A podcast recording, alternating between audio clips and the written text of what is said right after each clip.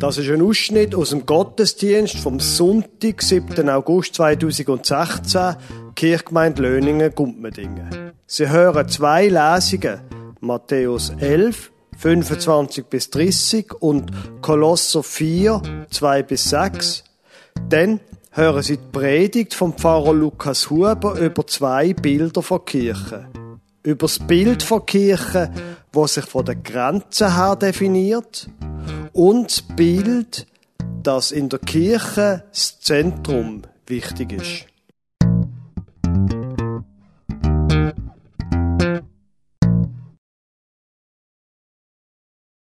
Heute möchte ich Ihnen statt einer Lesung und einem Predigtext zwei Lesungen vortragen. Die erste von diesen Lesungen steht im Matthäus-Evangelium. Im Matthäus Kapitel 11, Vers 25 bis 30. Zu der Zeit fing Jesus an und sprach, ich preise dich, Vater, Herr des Himmels und der Erde, weil du dies den Weisen und Klugen verborgen hast und hast es den Unmündigen offenbart. Ja, Vater, denn so hat es dir wohlgefallen. Alles ist mir übergeben von meinem Vater und niemand kennt den Sohn als nur der Vater und niemand kennt den Vater als nur der Sohn und wem es der Sohn offenbaren will. Kommt her zu mir alle, die ihr mühselig und beladen seid. Ich will euch erquicken. Nehmt auf euch mein Joch und lernt von mir, denn ich bin sanftmütig und von Herzen demütig. So werdet ihr Ruhe finden für eure Seelen. Denn mein Joch ist sanft und meine Last ist leicht. Die zweite Lesung steht im Kolosserbrief. Aus Kolosser 4 trage ich Ihnen Vers 2 bis 6 vor. Seid beharrlich im Gebet und wacht in ihm mit Danksagung. Betet zugleich auch für uns, dass Gott uns eine Tür für das Wort auftue, und wir das Geheimnis Christi sagen können, um dessen Willen ich auch in Fesseln bin, damit ich es offenbar mache, wie ich es sagen muss. Verhaltet euch weise gegenüber denen, die draußen sind und kauft die Zeit aus. Eure Rede sei allezeit freundlich und mit Salz gewürzt, dass ihr wisst, wie ihr einem jeden antworten sollt. Liebe Gemeinde, ich möchte anknüpfen an der zweiten Lesung von vorher. Da heißt verhaltet euch weise gegenüber denen, die draußen sind und kauft die Zeit aus. Der Kolosserbrief da ist geschrieben worden in einer Phase, wo die Kirche schon nicht mehr ganz neu war. Ungefähr 60 oder ein bisschen später, also 30 Jahre nachdem Jesus gestorben und verstanden ist und 50 Tage später am Pfingsten die christliche Gemeinde quasi entstanden ist. Es ist nicht die frühe Phase der christlichen Gemeinde. Der Paulus und andere sind durchs Land gezogen, Sie haben den Leuten gesagt, hört mal, eure vielen Götter, die taugen doch nicht. Nehmt meine. Und er hat ihnen von Jesus erzählt, dass er sein Leben gegeben hat und er verstanden ist und dass er möchte das Leben der Menschen ändern. Gemeinden haben sich gegründet und die Gemeinden, die sich dann gegründet haben, haben Anfindungen erlebt. Christinnen, Christen haben sich zusammengeschart es gibt eine Gemeinschaft. Sie treffen sich in einem Haus, in mehreren Häusern, an verschiedenen Orten. Sie treffen sich in den Häusern. In einem Haus, da gibt es logischerweise Wände. Wände, wo unterscheidet zwischen draussen und drinnen. Ist in dieser Kirche auch so. Es gibt eine Türe, durch die würde die Gemeinde gern neue Leute begrüßen. Innen, in der Gemeinde. Betet zugleich auch für uns, dass Gott uns eine Türe für das Wort auftue und wir das Geheimnis Christi sagen können, schrieb der Paulus. Das Bild, wo dahinter steht, ist, die erste Grafik, die ich mitgebracht habe. Man sieht hier einen roten Kreis. Man sieht viel Strichmännchen und Strichfrauen. Die, die im Kreis sind, sind weiß gemalt und die, die draussen sind, sind schwarz gemalt. Es gibt ein Aussen und ein Innen. Das Denken, das kennen Sie wahrscheinlich auch. Es gibt ein Draussen und ein Drinnen. Man kann jetzt die Frage, wie man sich Kirche vorstellt, von der Grenze her, draussen und drinnen, man kann die Sache strukturell beantworten oder inhaltlich. Strukturell, es ist ganz klar, wie sich unsere Kirche finanziert, nämlich von dem, dass Menschen, ganz viele Menschen drinnen sind und Kirchensteuern zahlen. Ist ja logisch. Unsere Kirche hat auch von dem Gedanken aus ein Mr. Eintritt gegründet oder berufen. Der Pfarrer Heinz Brauchart, wo dazu da ist, zum Menschen, zum Werbung zu machen, dass Menschen Mitglieder werden, reinkommen und mittragen. Finanziell. Das Denken von drinnen und draussen, das hat mich selber schon lang prägt und beschäftigt. Speziell im Jahr 2005, wo die Frage von der sogenannten Dienstleistungen von der Kirche ein großes Thema war. Ja, aber was ist jetzt? Ist die Frage wenn jemand, der nicht Kirchenmitglied ist, möchte das Kind taufen lassen? Oder wenn jemand, der nicht Mitglied war, wenn die Angehörigen kommen und möchten, dass der Verstorbene beerdigt wird, kirchlich beerdigt wird. Ich habe mich damals im Jahr 2005 ziemlich eingesetzt und äh, bin in den Medien gekommen, in den nationalen Medien, unter anderem in Tele Zürich, im Talk täglich, mit der Frage, soll man Menschen zum Beispiel beerdigen, die nicht in der Kirche gesehen sind? Jetzt, ich habe einen Filmausschnitt von dem mitgebracht. Wenn Sie mögen, würde ich Ihnen gerne einmal ein paar Minuten von dem Tag täglich zeigen, damit Sie so ein bisschen die Argumentation mitbekommen.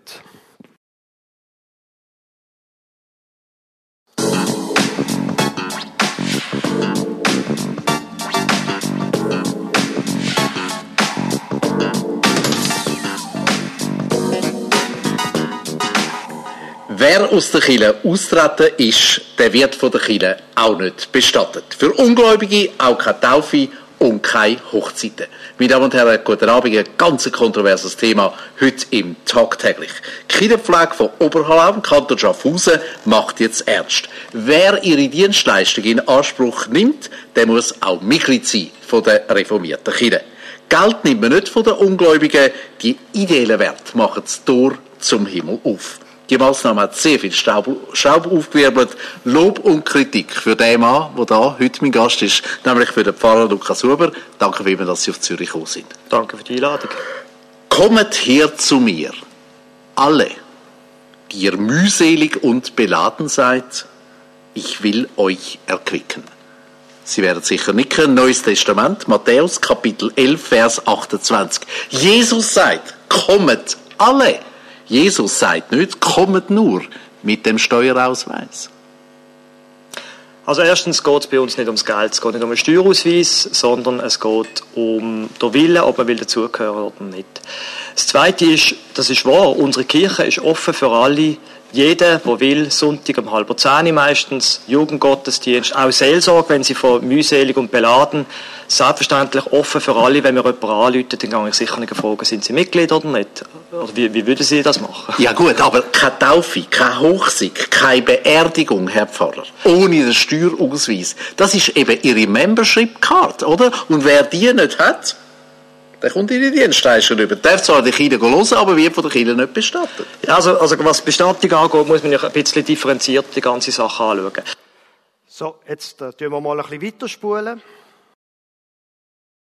Gewissen Art Auch wieder Leid, oder? Sie sind, sie sind so die, sie machen überall so die Leitversion, oder? Im Heiligtum innen für die strenggläubigen und die Zahlenden, draußen vor der Tür für die Ungläubigen, die, die nichts zahlen tun.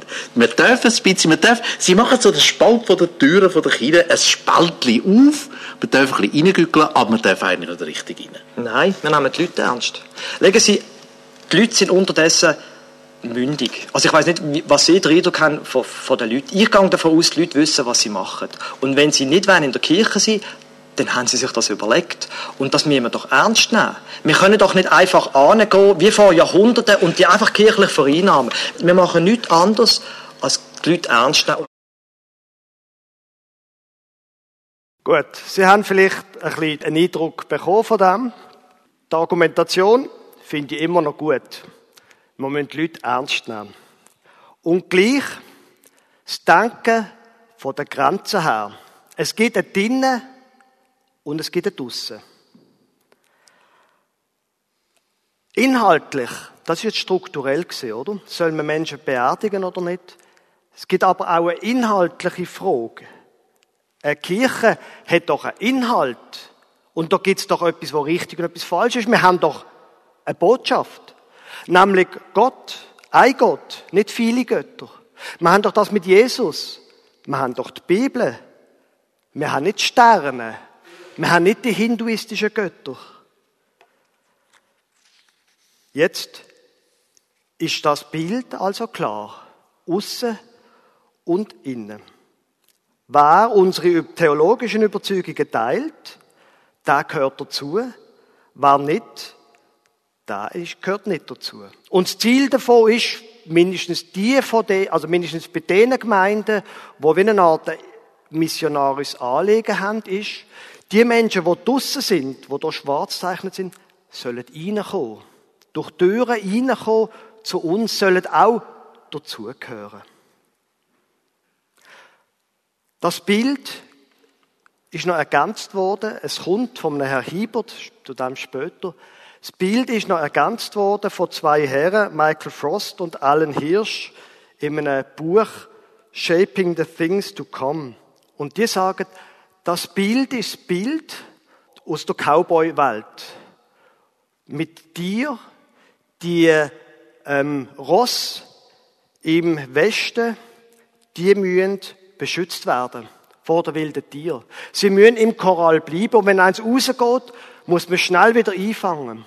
Und wenn eins draussen ist und man es findet, dann muss man es zuerst beritten und dann reinbringen.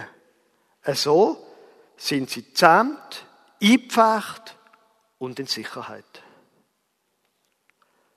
Es gibt ein Innen und es gibt ein Aussen. Wenn man das Kirchenbild hat, dann ist auch klar, was die Aufgabe ist von der Kirche, zum Beispiel vom Pfarrer, zum Beispiel auch von einem Kirchenstand. Pfarrer und Kirchenstand haben die Aufgabe, die Grenzen sauber zu ziehen. Genau feststellen, wer jetzt drinnen ist und wer draussen und die Grenzen durchzuziehen. Und wenn man ein missionarisches Anliegen hat, ist es die Aufgabe vom Pfarrer und von anderen Menschen, Menschen von außen nach innen zu ziehen. Und wenn jemand drinnen ist, dann ist gut. Dann ist er weiss, wie es auf dieser Grafik heißt. Alles gut, wir freuen uns und wir lassen die Leute in Ruhe. Das ist das grundsätzliche Konzept. Das Denken funktioniert übrigens mit ganz unterschiedlichen theologischen Überlegungen. Auch Kirchgemeinden, die nicht so missionarisch sind, die nicht so von Jesus reden, Auch andere Kirchgemeinden, wo sich zum Beispiel im sozialen Engagement und der Gerechtigkeit verpflichtet, haben das Denken. Wer ihre Meinung teilt, dass sich die Kirche muss für die Schwachen einsetzen und da gibt es ganz viele andere, der ist drinnen, der gehört dazu und die anderen nicht. Jetzt gibt es neben dem noch andere Pfarrer, wenn wir es jetzt mal aus Sicht der Pfarrer anschauen, die sagen, ja, aber eigentlich möchte ich mich gar nicht so exponieren. Ich möchte eigentlich gar nicht angehen und den Leuten sagen, was richtig und was falsch ist. Ich möchte gar nicht Grenzen ziehen. Es ist mühsam, selber Positionen zu ergreifen und sich zu exponieren. Jetzt ein Schritt zu dem, was ursprünglich mit dem Konzept gekommen ist, mit dem Missiolog und Soziolog Paul G. Hiebert in einem Aufsatz oder in einem Buch mit Aufsatz Anthropological Reflections on Missiological Issues. Anthropologische Überlegungen über missiologische Fragen. Es gibt nämlich unter denen, die von der Grenze her ziehen, sagt der Herr Hiebert, zwei Varianten. Die eine ist, wo eine klare Grenze ziehen und die andere, wo wie eine Art Grenze nicht mehr so ganz klar ist. Die Grenze verwischen. Man denkt zwar immer noch in Aussen und Innen, aber irgendwie, wie man es jetzt genau definiert, das ist schwierig. Und das ist vielleicht auch der Zustand von unserer Kirche. Es ist nicht mehr ganz klar, was der Auftrag ist und die Botschaft ist. Die Grenzen verschwimmen. Wir, wir wissen es selber gar nicht mehr. Wir wollen auch den anderen Leuten nicht zu viel sagen. Aber wir können nicht darauf verzichten, auf die Grenzen. Schließlich müssen wir uns zum Beispiel finanzieren. Das ist auch der Auslöser für das, was wir vorher geschaut haben, dass ich 2005 in den Medien gekommen bin. Unser Grundansatz in der Kirchgemeinde Oberhallau war, wir nehmen nicht Geld, weil das ist ja die nächste Überzeugung, wenn es fassi wird, wenn die Grenzen verschwimmen. Die Leute, die halt nicht dazugehören und die Angehörigen wollen bestatten lassen, die sollen halt dafür zahlen. Die Grenzen sind nicht mehr klar und irgendwie muss man sich dann durchmischen. Das ist Bounded Sets. Kirche von der Grenze her denkt. Jetzt habe ich Ihnen zwei Grafiken versprochen. Zwei Grundgrafiken. Die zweite geht von einem ganz anderen Denken aus. Man kann sich Kirche nämlich auch anders vorstellen. Nämlich so. Auf dieser Zeichnung, auf dieser zweiten Zeichnung, das zentrierte Set, da gibt es keine Grenzen mehr, kein roter Kreis. Und die Strichmännchen sind alle gleichfarbig. Jetzt hier schwarz. Es gibt keine Unterscheidung zwischen außen und innen. Es gibt nur in der Mitte ein Kreuz. Es gibt ein Zentrum, ein rotes Kreuz. Und bei jeder von, der, von diesen Personen ist auch ein Strich, ein Pfeil verzeichnet. Ein Pfeil, wo irgendjemand anzeigt. Entweder in Richtung vom Zentrum oder ein bisschen seitlich oder ganz weg. Bei jeder von diesen Strichmännchen gibt es ein Pfeil. Die Nähe in der Grafik zu dem Kreuz, zum Zentrum, spielt also in der Grafik keine Rolle. Da zum Beispiel gibt es jemanden, der ziemlich weit draussen ist, aber sich gegen ihn bewegt. Und die Figur da, wo ziemlich noch beim Kreuz ist, die bewegt sich aber nicht in Richtung vom Kreuz sondern sie bewegt sich weg. Das ist ein ganz anderes Denken von Kirche. Was ist wirklich wichtig? Ist es die Grenze? Oder in dieser Grafik würde man sagen, nein, das Zentrum. Das Zentrum ist wichtig. Es gibt keine zweiteilte Welt. Es gibt nur ein Zentrum. Da, in dem Denken, da ist jeder willkommen. Es gibt keine Vorleistung. Es gibt keine Beurteilung. Im Sinn von, sag mir, was du glaubst, dann sage ich dir, ob du dazugehörst. Es gibt keine Vorleistung, keine Beurteilung. Es gibt nur ein Zentrum. Haben Sie vorher bei der ersten Lesung gut zugelost? Ist das nicht genau das Bild, wo Jesus selber sagt? Kommt her zu mir alle, die ihr mühselig und beladen seid, ich will euch erquicken. Das Zentrum ist das, wo gilt. Alles andere ist sekundär. Wenn man jetzt das Bild hat von Kirche, dann ändert sich auch die Aufgabe vom Pfarrer und die Aufgabe von der Kirchgemeinde, vom Kirchenstand und von allen anderen. Ich muss dann nämlich den Menschen nicht mehr sagen, wo die Grenze liegt. Ich bin entsprechend kein Türsteher mehr, der im Notfall einen Schlagstock hat und kann verhindern, dass jemand reinkommt oder wo andere Leute rein, naja, prügeln, ich weiß nicht genau, aber wo andere reinzwingt. Ich bin kein Türsteher. Und man könnte dann so weit gehen und sagen, ist es vielleicht gar überhaupt gar nicht die Aufgabe vom Pfarrer, Verantwortung für das zu haben, was die Menschen glauben?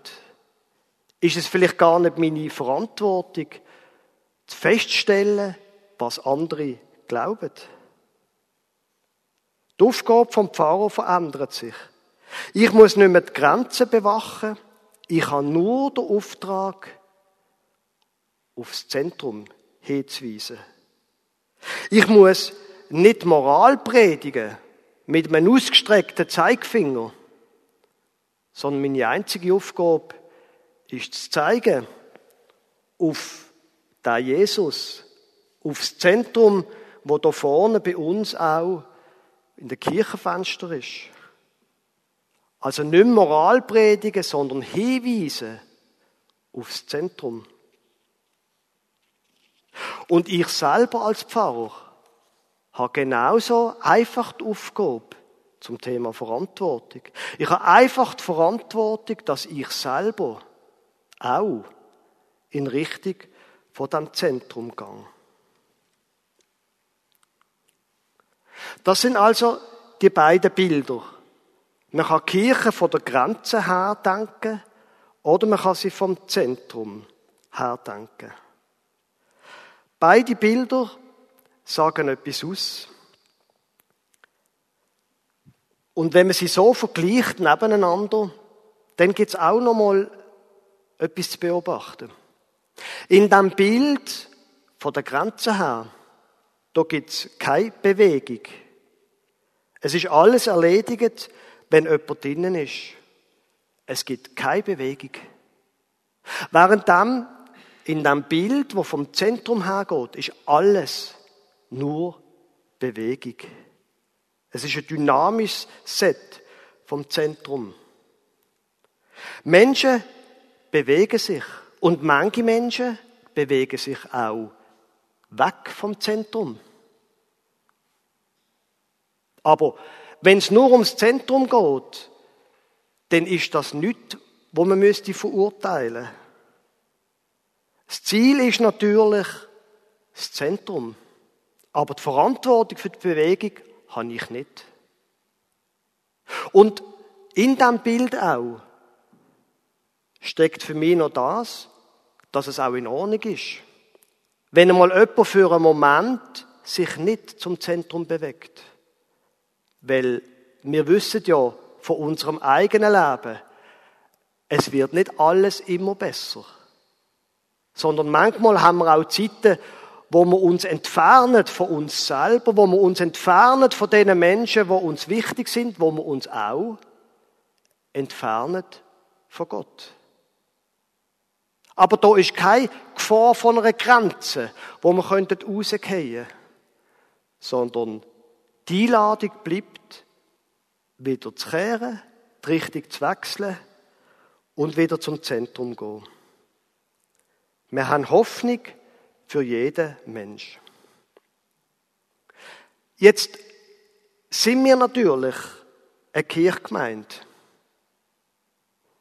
Wir sind Kirchgemeinde Löningen-Gumpending und die Frage stellt sich, ja, aber wie, wie halten wir denn dort die Leute zusammen? Nochmal zu dem moderneren Bild von Frost und Hirsch. Sie bringen das Bild von der Wasserstelle. Eine Wasserstelle in einem dürren Gebiet, irgendwo in Afrika zum Beispiel. Eine Wasserstelle, die Tiere hier, die muss man nicht einsperren. Die Tiere hier, die bleiben automatisch in der Nähe, weil es hier eben eine Wasserstelle hat. Und wenn sie zu weit weggehen, das muss man den Tieren gar nicht sagen. Und wenn sie kein Wasser mehr finden, dann haben sie ein Problem. Da braucht es keine Grenzen. Da braucht es kein Korall. Da bleiben Tiere automatisch in der Nähe. Das Zentrum, wenn das ein gutes Zentrum ist, und wir glauben, dass unser Glauben ein guter Glauben ist, dann wird das automatisch funktionieren, dass Menschen in der Nähe bleiben. Und nochmal etwas, was so wie es jetzt hier gemalt ist, nicht, ähm, nicht zeichnet ist, wo aber in der Natur von der Sache ist. Wenn es darum geht, Menschen zusammenzuhalten. Je näher, dass Menschen bei diesem Zentrum sind, desto näher kommen sie aufeinander. Liegt in der Logik von der Grafik. Verstehen Sie, was ich meine? Je näher, dass sie zum Zentrum kommen, je näher kommen sie auch zueinander. Was bedeutet das jetzt alles für unsere Kirchenstrukturen? Was sollen wir jetzt zum Beispiel tun mit Menschen, die austreten sind und was denn gleich sollte die kirchliche Abdankung geben? Ich selber, Sie haben vorher gehört, wie ich im Jahr 2005 gedacht habe, ich selber habe wegen diesen Grafiken, wegen diesen Gedanken meine eigene Meinung geändert.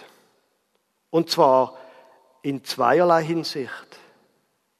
Wenn jemand zu mir kommt und sagt, mein Vater oder wer auch immer ist gestorben, er ist nicht Mitglied gewesen, aber ich möchte kirchliche Abdankung, dann sage ich, selbstverständlich, wenn. Und etwas Zweites habe ich auch noch gelernt. Wenn jemand, der Kirchenmitglied ist, wo also in diesen Grenzen ist. Wenn jemand kommt und sagt, Herr Pfarrer, eine kirchliche Abdankung, aber wir wollen nicht, dass sie von Gott redet, dann sage ich, dann suchen Sie sich bitte einen anderen Pfarrer.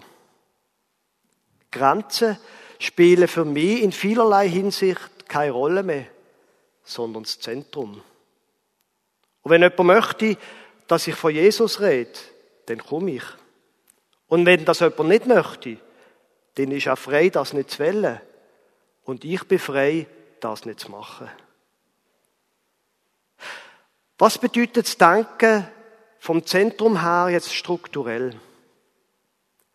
Ich kann Ihnen nicht sagen, wie wir unsere Kirchenfinanzen auf die nächsten 100 Jahre sichern. Ob das geht mit dem Denken vom Zentrum her. Aber wir als Kirchgemeinde, wir haben einen Schritt in die Richtung gemacht.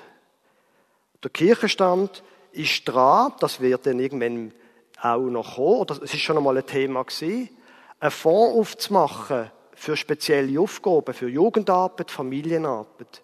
Ein Fonds, wo man nicht muss Mitglied sein muss, zum Zahlen, sondern wo jeder, wo das Anliegen trägt, darf Geld einzahlen. Es geht ums Zentrum. Und wer da möchte mitmachen, der ist eingeladen, etwas zu zahlen. Und jetzt die letzte Frage. Ganz mal keine laute Antwort. Aber wie denken Sie über die Kirche? Was ist Ihnen wichtig?